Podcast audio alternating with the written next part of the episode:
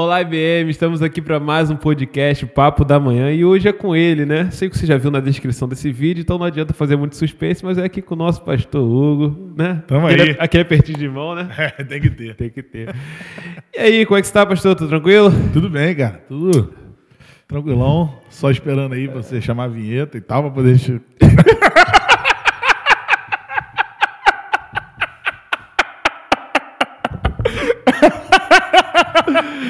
E aí, tá gravando aí já isso aí?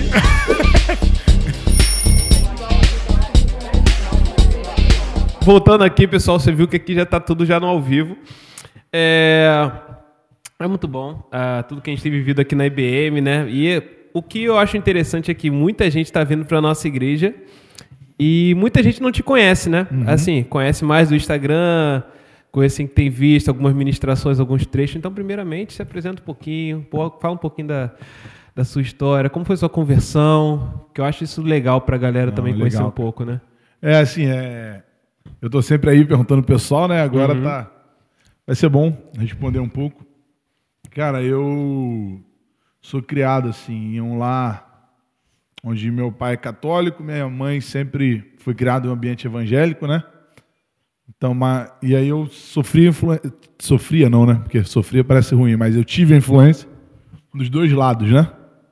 Sempre estava ali com, com a família do meu pai no dia a dia, e final de semana estava geralmente na casa da minha avó, parte de mãe, que sempre foi uma referência assim de, de cristianismo, né? De, de, de, de, assim, de uma mulher temente a Deus, sabe? Minha avó sempre foi essa pessoa. Aí ali, cara, eu fui me aproximando da igreja, comecei a participar de um culto, é chamado é, culto na garagem. Por que o culto na garagem? Era literalmente numa garagem? É porque começou em uma garagem, né? E era de bandas alternativas, assim. O que não quer dizer que eram boas, elas eram alternativas. É, que era meu primo, meus amigos, que a gente gostava de rock, hardcore, new metal, essas coisas, e não tinha, era muito difícil encontrar isso. Né? Na época tinha até um, um evento na Renascer aqui de, de Alcântara, ali perto da Avenida Maricá, que era o Holy Garage Aham. que ali a gente ia também e tal, mas eu acabei participando mais da igreja através disso, através desse, desse culto na garagem, assim. Então você não era cristão. É, você eu- tinha uma influência da sua Isso, mãe e é. tal, mas aí você começou a se envolver mais. É, né? mas a minha mãe também era meio barro meio tijolo também, entendeu? Aham.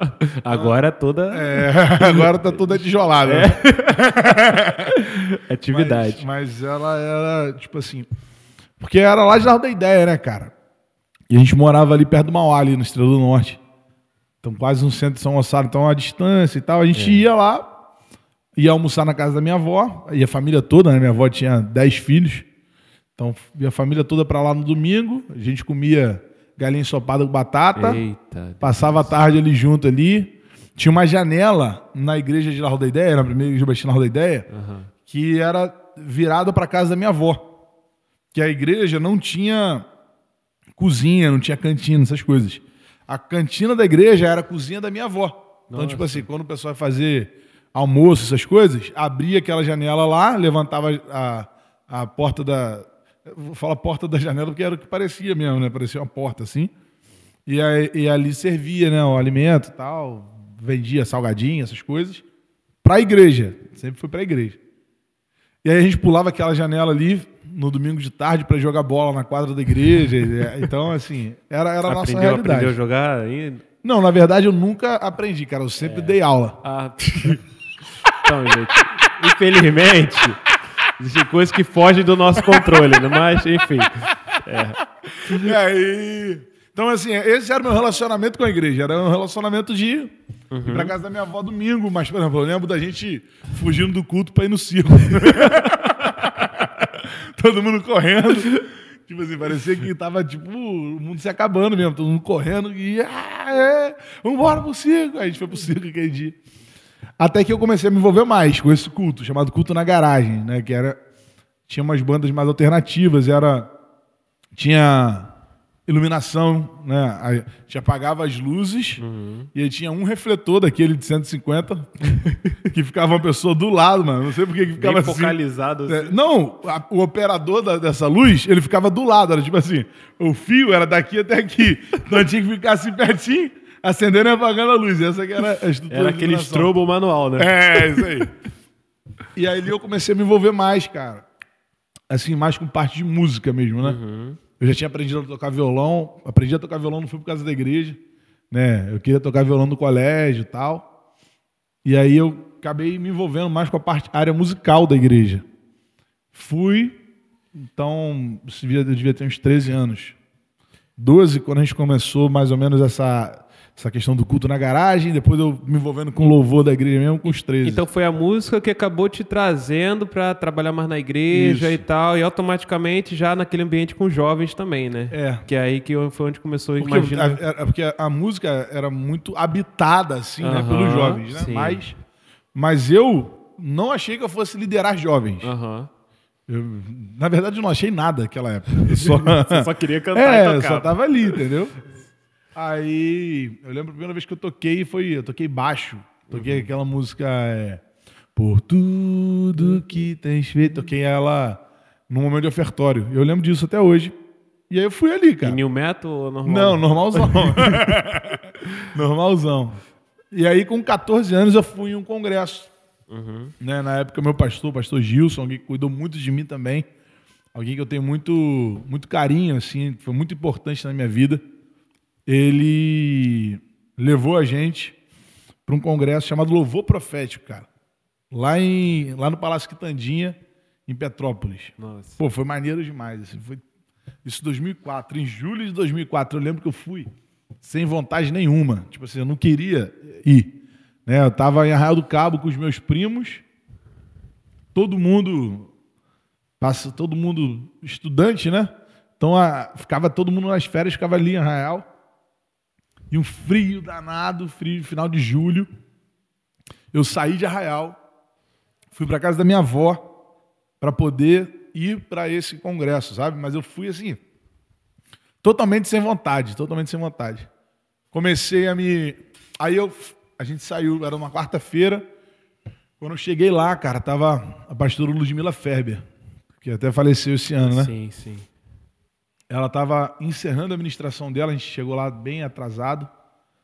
Ela estava já, tipo, cantando aquela música pós-mensagem, assim, né? E ela estava cantando a música que era o hit dela, né? que era Recebe a cura. E quando eu entrei, assim, Deus me impactou de uma maneira tão forte que eu só ajoelhei e comecei a chorar. E quando eu saí dali, cara, eu já saí Sabendo. mudada.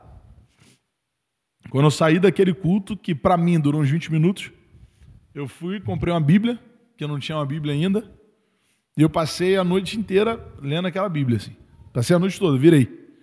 Lendo, blá, blá, blá, e no outro dia de manhã, no café da manhã, fiquei perguntando ao meu pastor tudo que, que eu estava vivendo. Né? Eles tinham, eh, por ser um congresso neopentecostal, tinha né, a questão do dom de línguas. Eu nunca tinha visto aquilo na minha vida. Fiquei eh, meio que em dúvida de tudo, né? Não sabia o que Aham. que era. Fiquei perguntando, perguntando, perguntando. Isso com 14 anos. 14 anos. Em julho de 2004. E aí, em setembro de 2004, já, em agosto de 2004, a minha avó faleceu. Essa minha avó que sempre foi minha referência de cristão, né? Ela faleceu em agosto de 2004. E em setembro de 2004, 11 de setembro de 2004, foi quando eu preguei pela primeira vez é, em público, assim, na, numa programação da igreja, né? A primeira vez que eu falei em público sobre o evangelho foi no sepultamento da minha avó, na verdade. Nossa. Quando ela morreu, assim, eu lembro que eu chorei muito. Fiquei mal e eu fui orar, falar com Deus, né? Que eu pô, tinha acabado de me converter e minha avó, que semeou tanto aquilo, não ia viver aquilo comigo, não ia ver, mostrar isso para ela, né?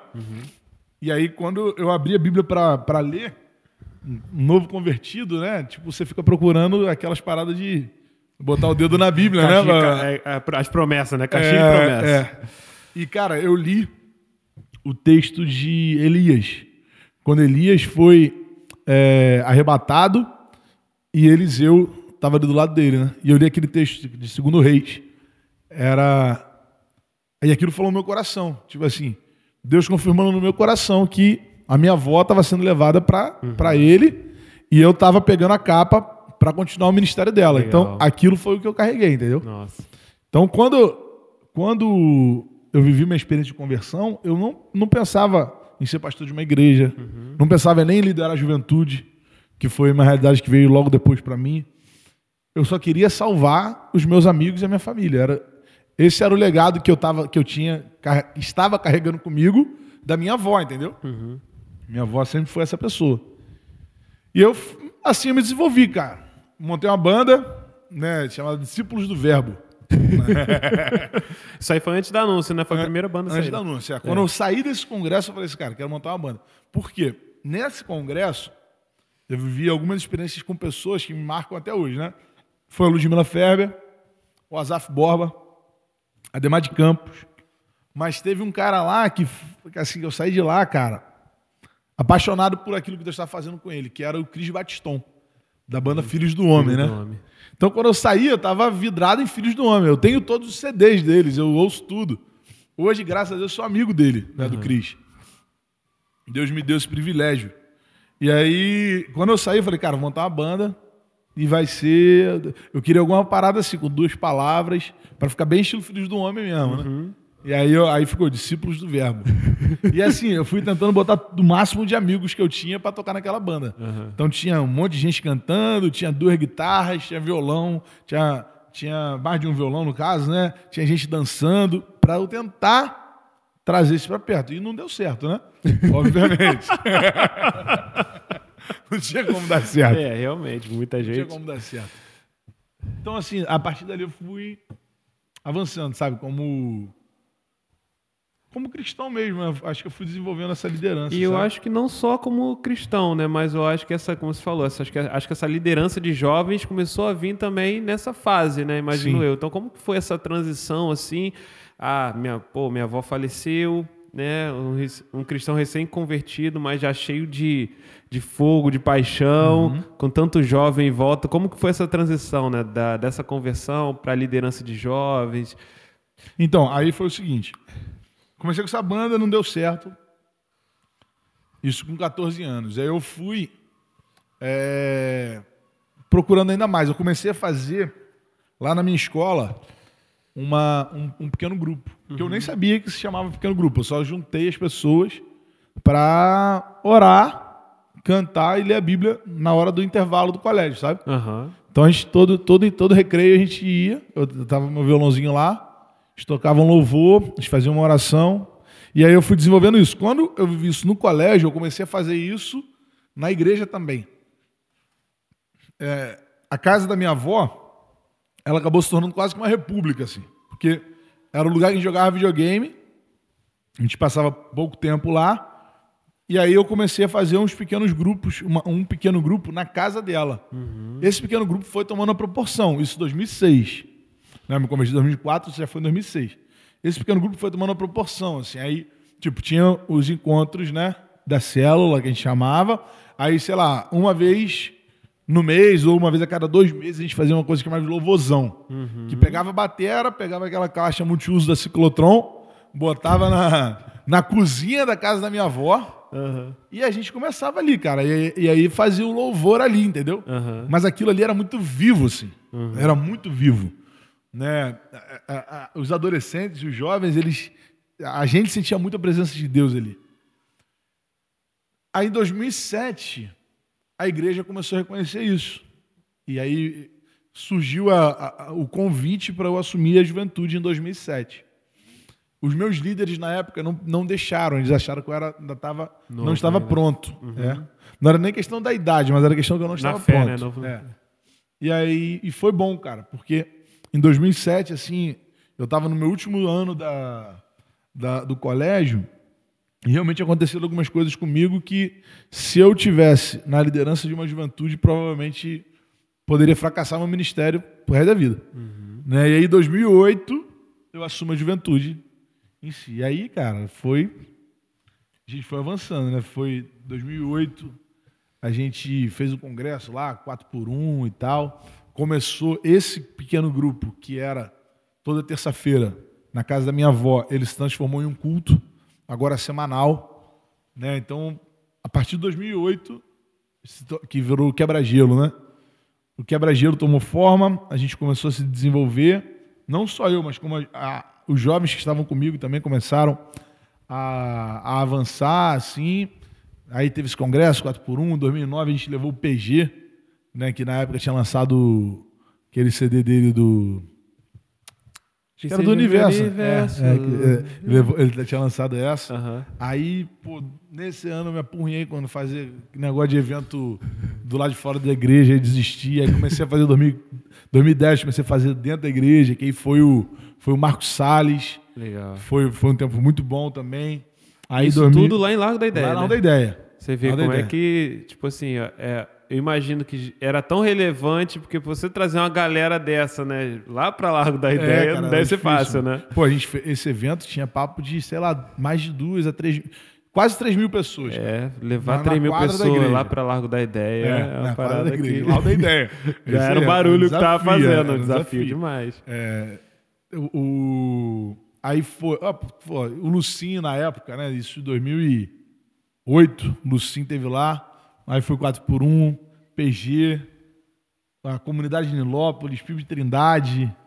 Teve uma galera muito boa lá, cara. O Davi Lago, que até hoje eles têm uma proximidade. É, o Salomão do Reggae. Então, todo mundo, assim, eu acho que a- eu, eu formei alianças ali que foram muito fortes para mim.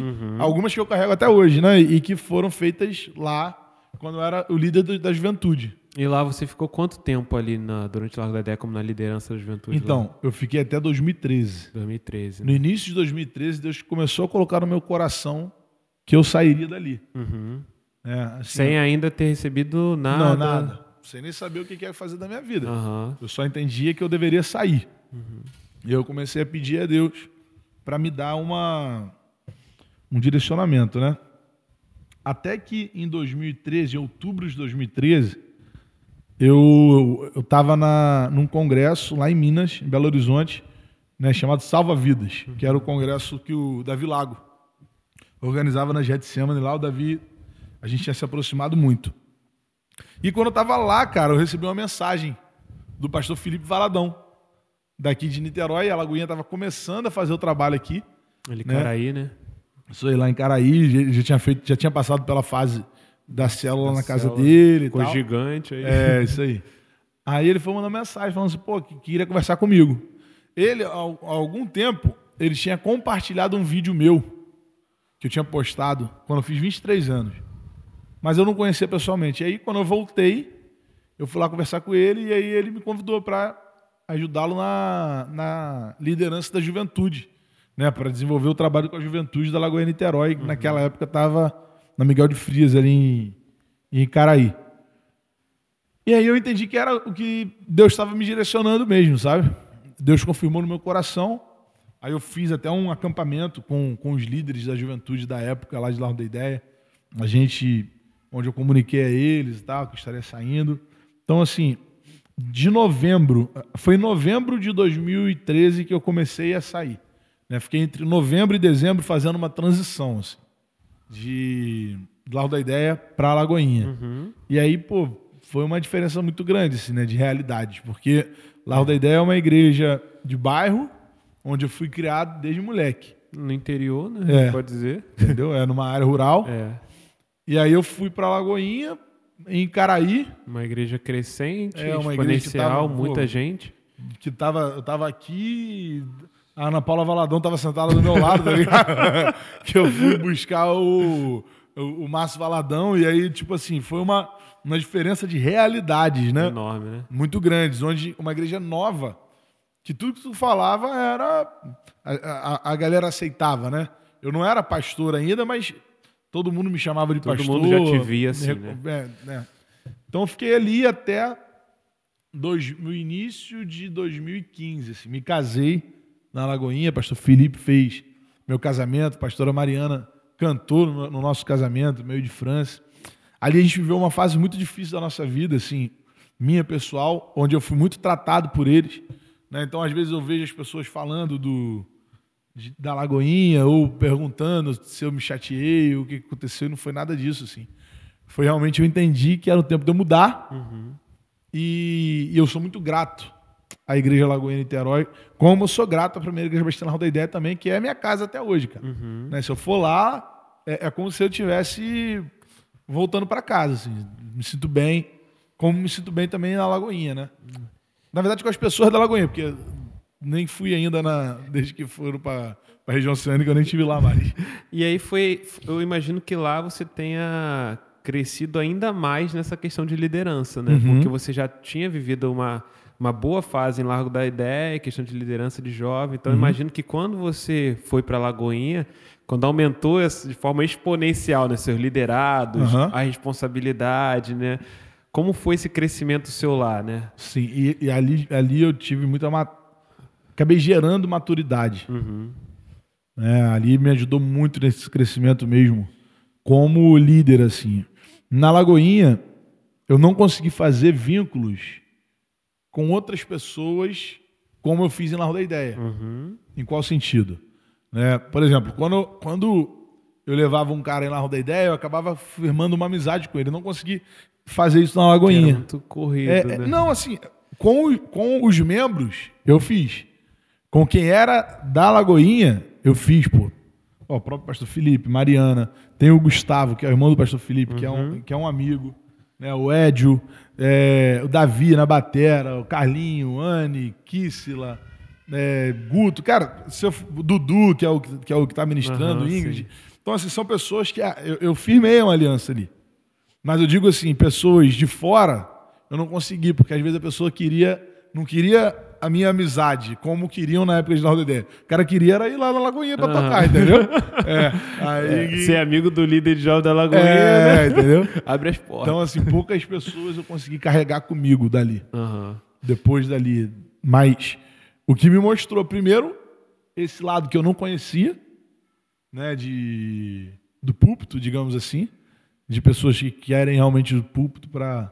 Não tô falando que a galera da Lagoinha é assim, né? Vou, sim, vou sim. reafirmar aí, quem tá no YouTube aí, né?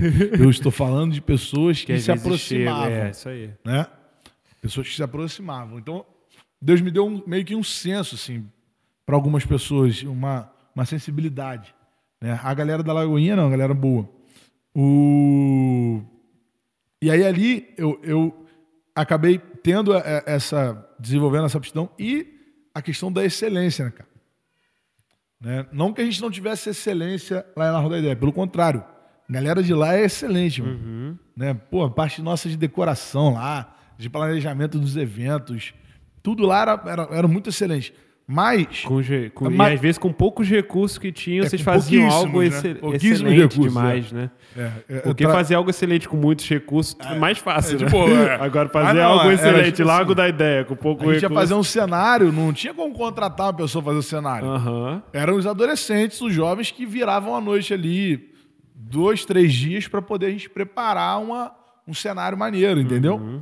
Então, assim, a, a galera de Largo da Ideia era excelente, mas era, um era uma excelência meio que por natureza, assim. Não era, não era uma coisa que a gente colocou um objetivo de ser excelente. Uhum. Era tipo assim, a gente só tentava fazer o nosso melhor e acabava saindo excelente. Mas na Lagoinha eu aprendi a ter um objetivo da excelência Aham, sim. né, de ter atenção com os detalhes. Uhum. O pastor Felipe sempre foi muito detalhista. mano. Ele era um cara agitado, assim, muito agitado, É. mas pre- preocupado com os detalhes. Começar na hora. O pastor Gilson também tinha muito isso. Começar na hora, é, pô, preparar As o ambiente pré-culto. as É, questões, aham. né, às vezes o pessoal do som, da, do louvor, que eu falo, gente, o pré-culto, cara, cadê a música ambiente? Uhum. Para poder, quem tiver chegando, realmente viver uma experiência. Uhum. Então, isso foi uma coisa que eu carreguei muito de lá. Né? Entendi.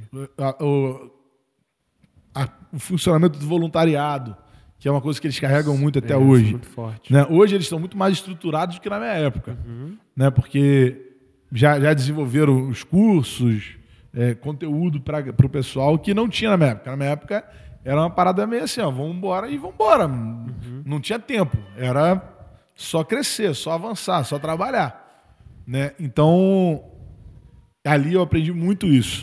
Né? E aí eu vejo que, que a- o teu percurso, né, esse caminho, é um foi um caminho bem direcionado por Deus, vamos dizer assim. Né? Você sai de Lago da Ideia, você vai para Lagoinha, mas aí chega um momento em que você sente a hora também de sair da Lagoinha, Sim. né? E aí você vai para Piba, né? Piba. E aí como que foi isso, né? Porque assim, as realidades, a diferença é bem grande, né? Como foi assim, uhum. caraca, essa convicção de sair cara, de uma igreja grande, estruturada, que tinha tudo, para ir para Piba, né, que é uma igreja tradicional, uma igreja né, mais clássica, vamos dizer assim, né? Como que uhum. foi esse, esse, direcionamento de Deus? Foi difícil, cara. É.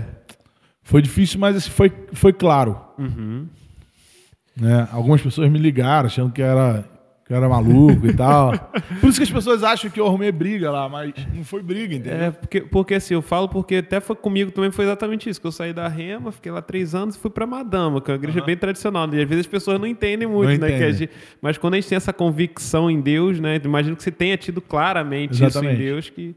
Assim, a gente eu, eu, no final de 2014, início de 2015, Deus começou a colocar isso, que eu sairia da Lagoinha. Uhum. A Lagoinha eu fiquei um ano e meio, cara, mas parece que eu fiquei cinco. Foi bem intenso, né? É muito intenso, muito intenso. Uhum. Então eu vivia, eu vivia a realidade da igreja quase que 24 horas, entendeu? Então assim, foi muito intenso. Uma escola pesada mesmo. Uhum.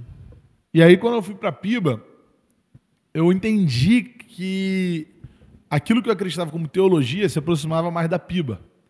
Por mais que eu gostasse das pessoas da Lagoinha, por mais que eu amasse o pastor Felipe, pastora Mariana, é, por mais que eu gostasse do formato de culto da Lagoinha, a, aquilo que eu acreditava se semelhava mais das igrejas tradicionais. Aí eu fiz esse movimento de volta. Uhum. Eu ia voltar para lá da ideia, só que eu entendi, poxa, os meninos estavam se desenvolvendo lá com a minha saída. Uhum. Né?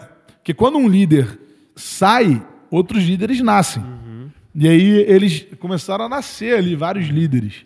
E até, tem até uma frase que diz que o segredo de um líder está em sua ausência, no uhum. sucesso de um líder, que quando ele não está e as coisas começam a acontecer. E era o que estava é acontecendo realmente... ali, né?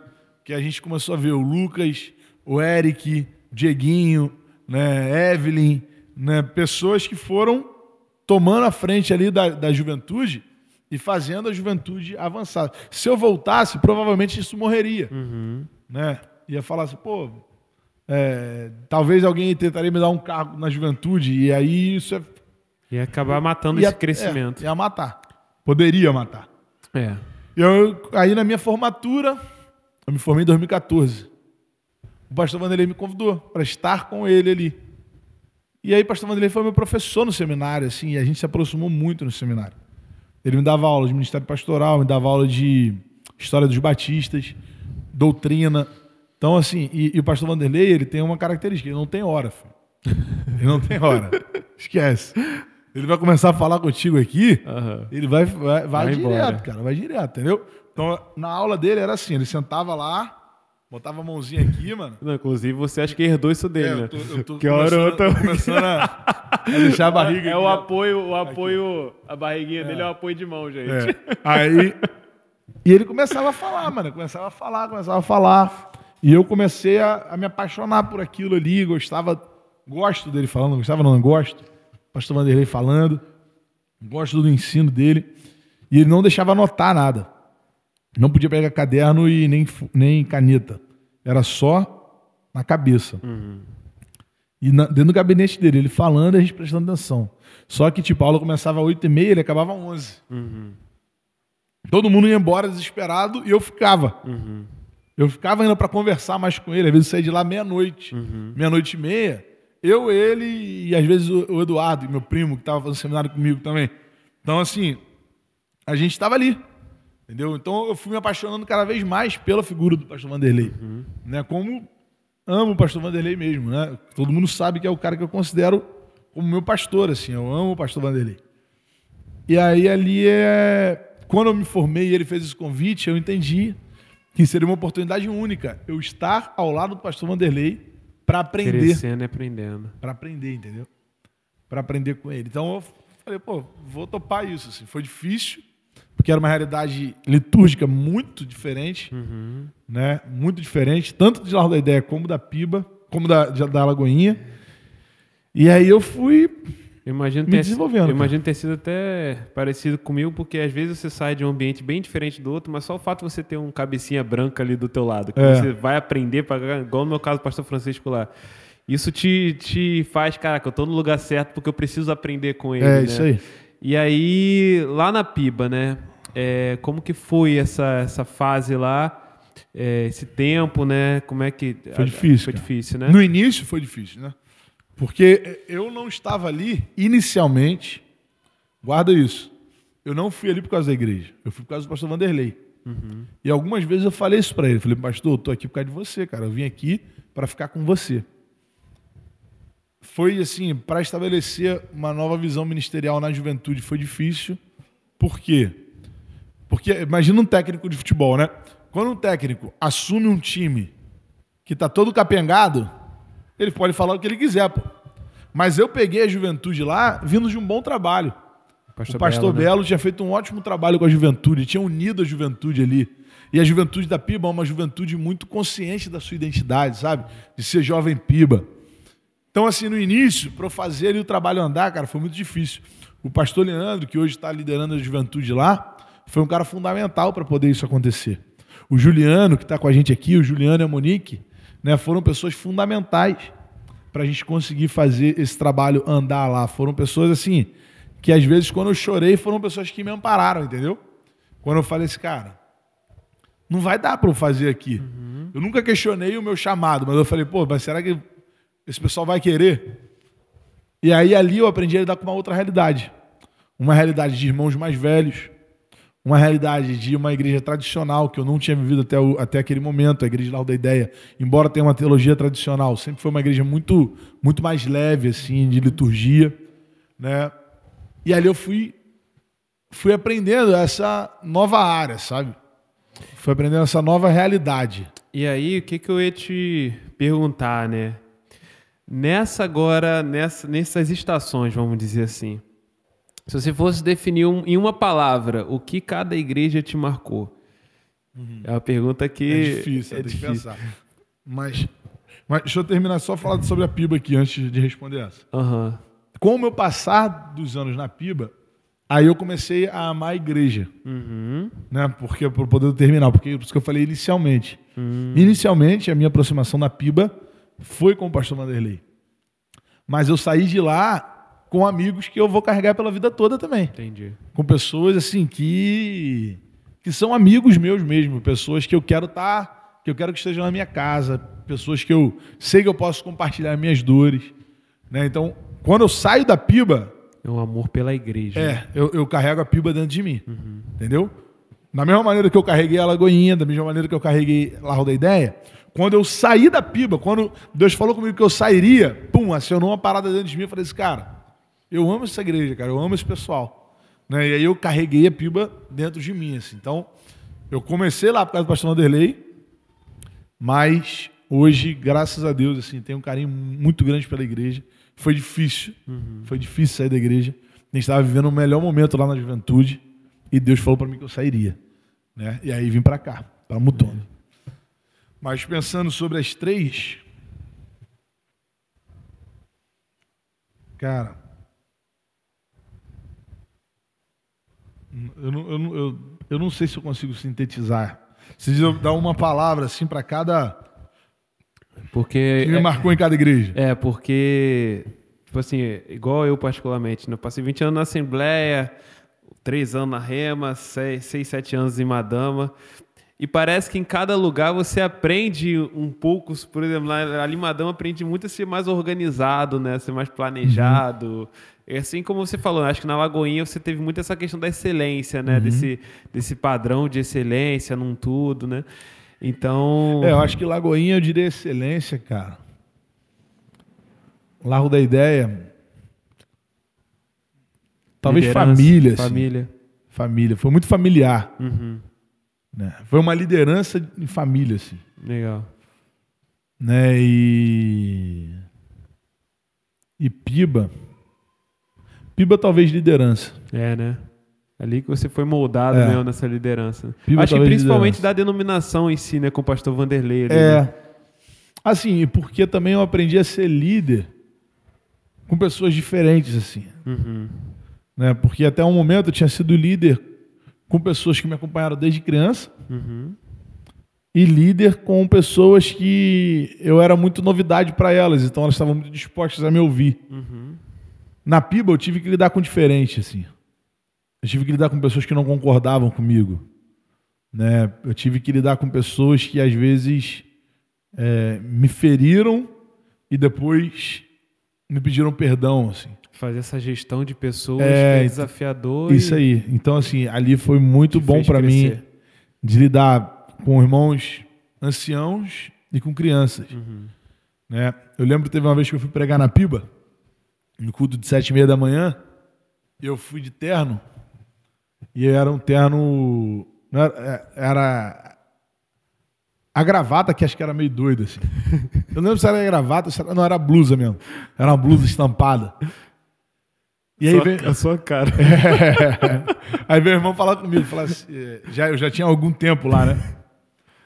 Falou assim, ó, eu não levava fé em você não, mas agora eu tô vendo que você é um cara bom mesmo.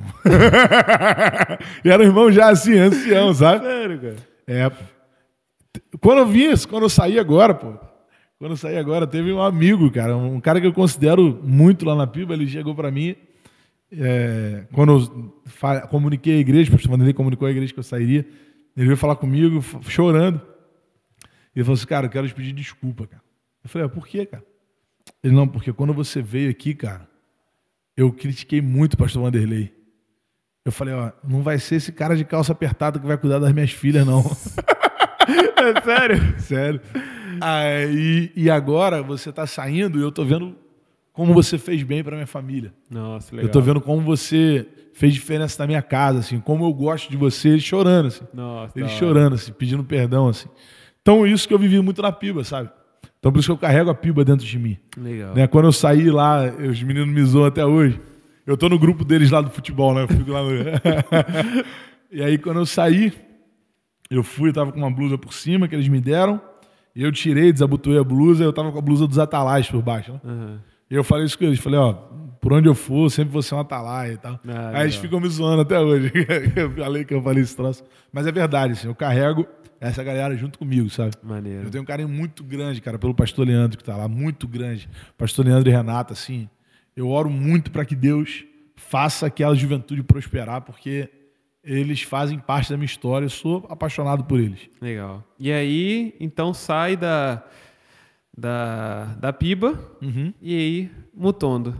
Tamo aí. E aí, agora estamos aí, estamos todo mundo junto, um pastor jovem que agora sai de uma igreja, vai para uma igreja que está assim, né, com pou- poucos membros, aquele projeto cheio de ideia na cabeça. Como foi essa transição?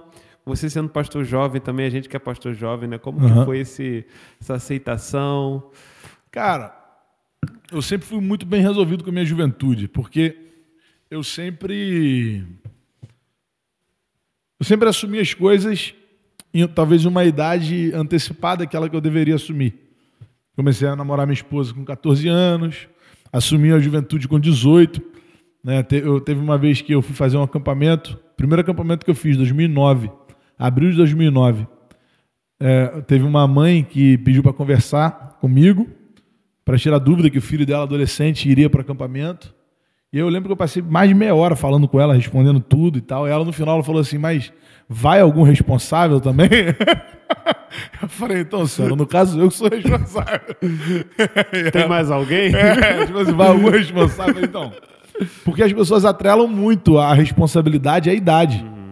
Mas eu já vi um monte de gente de cabelo branco ser responsável também, né? Exatamente. Então, assim, o que eu tenho no meu coração é um, é um versículo que o apóstolo Paulo é, Timóteo, né? fala para Timóteo, né? Não deixe que ninguém despreze pelo fato de você ser jovem, mas seja exemplo dos fiéis, tanto na fé como no procedimento. Então, sempre tive isso, assim, que a juventude vai ser um ponto a favor, mas não dá para ninguém ignorar o exemplo. Quando a gente for exemplo, apesar da nossa juventude, com certeza as pessoas vão nos ouvir, assim. É. Então, assim, quando eu vim para cá para o Mutondo, foi uma experiência também muito nova. Mas que aqui no Mutondo eu vejo as três características, assim, das três igrejas que eu vivi na minha vida. Né? Uma igreja de família, uma igreja de excelência e uma igreja de liderança Legal. né? Uma igreja que que tem feito a gente crescer, assim, né? Uma igreja que a gente que eu, eu não, nunca imaginei vir pastorear, mas hoje eu vejo que é o projeto que Deus colocou para minha vida, assim, para exercer durante o resto da minha vida. Eu, se os irmãos não me tirarem daqui, eu só pretendo sair daqui aposentado, né? ou me escurraça ou só sair daqui aposentado. Pelo menos é a visão que eu tenho. Uhum. Pode ser que Deus mude alguma coisa, pode, porque eu achei também que eu nunca seria pastor de igreja, mas o que eu enxergo é isso, assim. E você imaginou que seria tão rápido tudo que está acontecendo quando você assumiu? Não. Porque foi tudo muito, assim, é. metafórico, né? Me meteórico. Meteórico. foi. Ainda bem que você foi, muito, foi tudo muito. foi tudo muito rápido, né? Uhum. Tudo. Assim, as coisas acontecendo pra hora.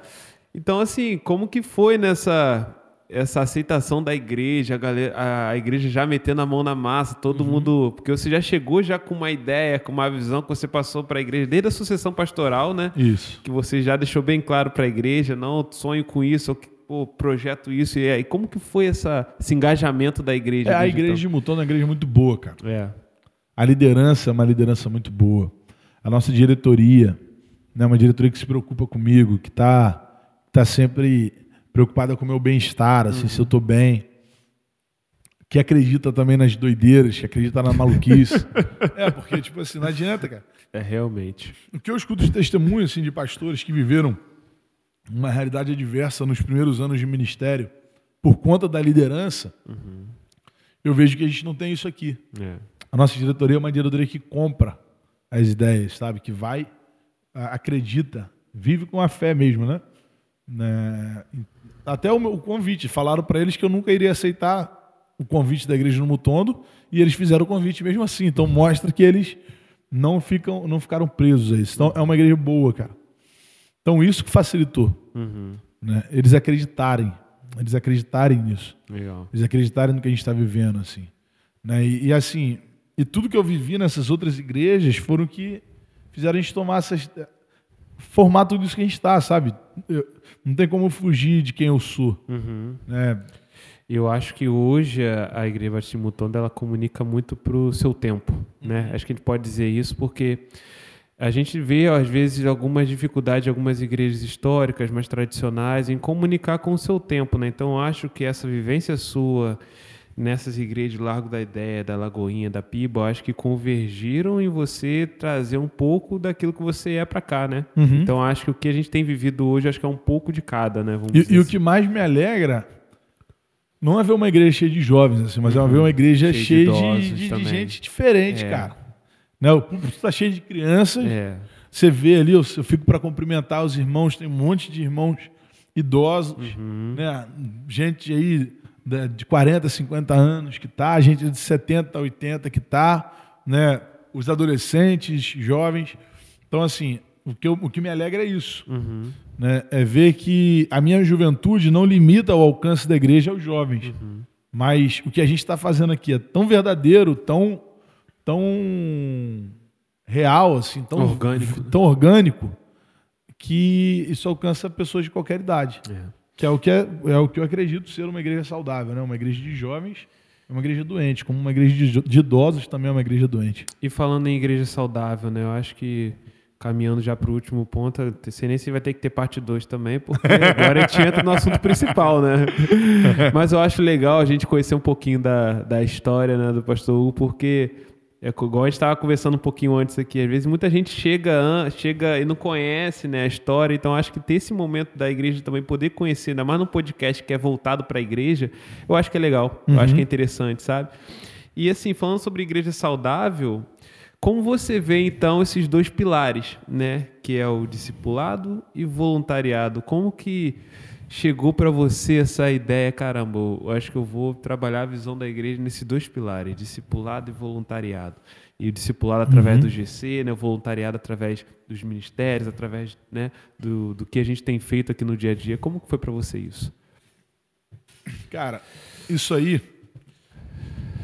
Primeiro, assim, foi, é, é, o que eu enxergo na Bíblia, o funcionamento da igreja de Atos. Uhum. Né? Quando a gente vê o crescimento no templo e nas casas, quando a gente vê um tempo ali de, de crescimento é, no cuidado mútuo. Né? Quando a gente vê que o evangelho ele cresceu através de pessoas leigas, não foi através dos apóstolos. Né? Os apóstolos foram um instrumento, obviamente, mas, mas se não fossem os leigos, o que, que eu chamo de leigos? Pessoas que tinham atividade comum assim, no dia a dia. Né? Não eram os pastores integrais, trazendo uhum. para o nosso dia a dia, né? trazendo para a nossa realidade. Não era o pastor que fazia o evangelho ser proclamado. Era a pessoa comum, pô. Talvez hoje o cara quer pegar o ônibus 5 da manhã, chegar às 7 da noite em casa, porque trabalha no Rio, e aí, mas ele separou um tempo para cuidar, sabe? Uhum. E assim, nessas três igrejas que eu estive e que eu carrego, eu vivi um período de ascensão. Talvez uma ascensão meteórica como essa que você falou. Uhum. Lá na Rua da Ideia, a gente tinha mais de 300 adolescentes se reunindo numa terça-feira. Eu levava um amigo meu lá de Belo Horizonte e falava assim, rapaz, parece que começa a sair gente dentro do mato, cara, para poder encher isso aqui. então, assim, é, era, era essa a realidade, cara. Era muita gente. Uhum. Né? Na, na Lagoinha, a mesma coisa, mas a Lagoinha, depois o pastor André assumiu e continuou o legado, uhum. continuou crescendo. Né? O pastor André Fernandes. Uhum. E aí, e na Piba, mesma coisa. Graças a Deus, o, o, a gente estava com uma juventude lá de mais de 200 jovens e adolescentes. Legal. E assim, o que eu vi nessas três foi que quem cresceu, quem se consolidou de verdade, quem criou uma estabilidade cristã, se eu posso usar esse termo, eram pessoas que estavam sendo cuidadas em um pequeno grupo. Pessoas que faziam parte da célula. Então, assim, quando eu olho, principalmente para a da ideia, e eu vejo que daqueles 300, talvez 40, 50 tenham ficado firmes de verdade, uhum. que eram as pessoas que, que estavam numa célula, eu me cobro em relação a isso. Eu me cobro em não ter estudado mais, não ter focado mais sobre esse assunto, porque se eu pegasse esses 300 e tivesse colocado em 30 células de 10 pessoas, uhum. provavelmente hoje a gente teria uma igreja ainda mais ainda forte. É, mais forte. Lá em Largo da Ideia. Né? Hoje o pastor Joel está fazendo um trabalho incrível lá, mas talvez o legado que eu poderia ter deixado há 10 anos atrás seria outro. Uhum. Porque eu tive a oportunidade de ter 300 adolescentes lá, uhum. que há 10 anos hoje seriam 300 pais de, famílias, eh, pais de família ali para trabalhar, para contribuir financeiramente com a igreja, né, para cuidar de mais pessoas. Então, assim, isso me cobra muito e ver que alguns deles foram para o tráfico, ver que alguns deles foram presos. Isso tudo mexe comigo. Então eu não quero cometer o mesmo erro. Eu não quero ser negligente da mesma maneira. Então, quando eu falo tanto sobre GC, quando eu falo tanto sobre cuidado mútuo, é porque eu sei que eu não vou ser capaz de cuidar de 300 pessoas. Uhum. Então, assim, se a nossa igreja entender isso, a gente vai crescer de maneira saudável. Né? O que eu sinto é que a gente precisa virar a chave. Uhum. Semana passada a gente estava falando com o pastor Tiago, né, falando sobre a questão dos GCs e tal, das células, né, que, que é o termo que ele usa. E eu perguntei para ele como é que seria em relação a ministérios, assim. Porque a gente está muito acostumado. Eu fui criado em uma igreja de ministérios. Como acredito que você também, boa uhum. parte das pessoas que estão Sim. com a gente, que vieram de alguma outra igreja. Quando o cara é novo convertido, ele decola rápido. e aí, assim, como eu enxergo hoje ministérios, por exemplo, dentro da nossa igreja? Eu sinto que o ministério, ele é como que um como que a carne do nosso prato, entendeu? Ou é como se fosse um churrasco assim. Você não come churrasco todo dia. Não, quem dera. É. Por que você não come churrasco todo dia? Primeiro, porque é caro. Segundo, porque requer esforço. Uhum. Né? Então eu vejo que às vezes quando a gente está baseado só nos ministérios, a gente tem esses dois empecilhos.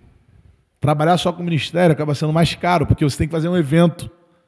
E isso requer mais esforço, porque você tem que fazer evento, uhum. trazer a juventude, trazer os casais, trazer as famílias, trazer os, a terceira idade, pá, pá, pá, pá, pá. Você acaba tendo que. É, e aí isso pesa. Isso gera estafa, isso gera um ativismo religioso. Uhum. Se a gente faz isso no dia a dia, cara, como? Só sentar, pôr na sala e trocar uma ideia. Uhum. Conversar ligar e chamar para comer depois do culto. Né? Fala, pô, chega aqui, mano. Vamos assistir um filme hoje? E acaba virando um relacionamento de discípulo, né? Às vezes é num carro, numa carona você dá pra um. O discipulado. É, e aí você acaba. Ah, vamos ali comer um negócio. Aí você acaba fazendo esse, esse discipulado de É. forma intencional e informal, né? É isso aí. Então, assim, hoje eu enxergo que os G6 eles precisam ser a base da nossa igreja. Uhum. E quando a gente puder, a gente faz um churrasco. Entendeu? Tipo, ó, a gente já tem o arroz com feijão, pô. O, que, o que mantém a gente de pé é arroz com feijão. É. Vamos comer arroz com feijão aí todo dia? Vamos.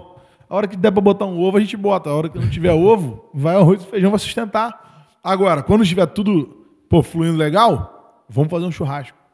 Vamos, vamos, vamos fazer esses ministérios funcionarem. Né? Eu não estou falando que os ministérios são, não são Não são importantes. Pelo importantes, contrário, são.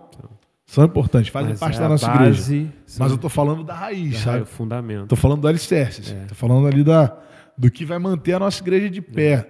Claro que, estrategicamente falando, quem vai pegar um, ih, pastor falou que, é, que a base da igreja é o GC. Não, a base da igreja é o evangelho, né? Tá bom, pra não pegar nenhum chato que corta as minhas paradas. Vai pegar um corte ali, É, vai fazer. entendeu? Mas, mas eu acho que é isso, sabe? Eu acho que é a, a importância do G6. Uhum.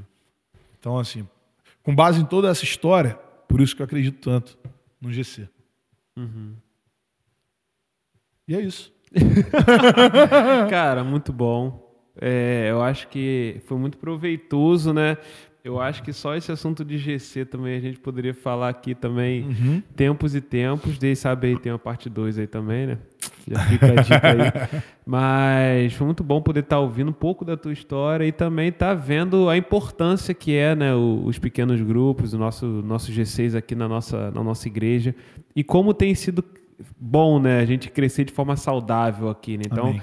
Que você que está assistindo aí, que você venha colocar em prática tudo que você ouviu aqui, às vezes até experiências que foi falada aqui, que você venha exercitar. Se você de repente está algum desânimo, né? Até de repente uma palavra também, né? É. Para alguém que desanima, como que lidar, né? Às vezes com esse desânimo também ao longo, ai, minha não tenho uma casa, ou às vezes isso, aquilo, né? Como lidar, né? Com a última Você pergunta pro líder, para um líder, né? Às vezes assim que tá, caramba, não sei o que fazer, eu tô começando agora. Como que ele li- lida, né, com essa situação? cara, o. O pastor Tiago, no nosso último podcast, ele falou sobre a paridade. Sobre você ter pessoas que passam pelo mesmo, mesmo dilema que você, né? Um dos problemas, por exemplo, que Elias viveu foi esse. Depois de ter, derru- depois de ter vencido os profetas de Baal, uma- uma- um negócio incrível, ele vai para a caverna, porque ele fala assim: Eu estou sozinho. Mas na verdade ele não estava sozinho. Ele só não tinha encontrado quem estava vivendo a mesma realidade que ele. Tava espalhado por todo Israel. Exatamente. Então, assim, eu acho que quem- se você está vivendo isso, se alguém está vivendo isso, não só o líder, mas até às vezes uma pessoa que está frequentando o GC e tá. Eu acho que a questão é você compartilhar. Uhum. Você trazer e para pessoas que já viveram realidades parecidas com a sua. Porque o problema é que acontece em um lugar, acontece em outro. Só muda o endereço É. só muda, só muda a forma, mas os problemas eles se repetem assim, né? Tudo que você procurar no Google, pode ver que aconteceu com alguém em algum outro lugar do mundo. Tudo. Né? Então, assim, com a gente aqui é a mesma coisa. Né? De repente a pessoa, poxa, mas assim enfraqueceu, o que, que eu faço? Cara, senta, vai lá na reunião lá que a gente tem todo domingo de manhã, vamos conversar, vamos alinhar isso junto, vamos colocar em prática, né? Para poder não deixar essa chama se apagar. É isso aí. Então, se você está passando por, isso- por essa situação, cola com a gente domingo de manhã. Todo domingo de manhã a gente vai ter esse encontro com os líderes de, de GC, que vai ser um tempo de crescimento, um tempo onde você vai poder se aperfeiçoar e crescer literalmente na base, nos fundamentos que é a nossa igreja, né? Para crescer de forma saudável, discipulado e voluntariado. É isso? É isso aí. Fechou então. Vamos que vamos. Muito bom, um prazer. E é isso, pessoal. Semana que vem, próximo, mesmo bate-canal, mesmo bate-horário, mais um aí podcast. Na mesma igreja batista. Nossa! Podia- podíamos ter encerrado sem essa, mas enfim. Confira o nosso próximo papo da manhã. Valeu. Nossa, que horrorosa, cara.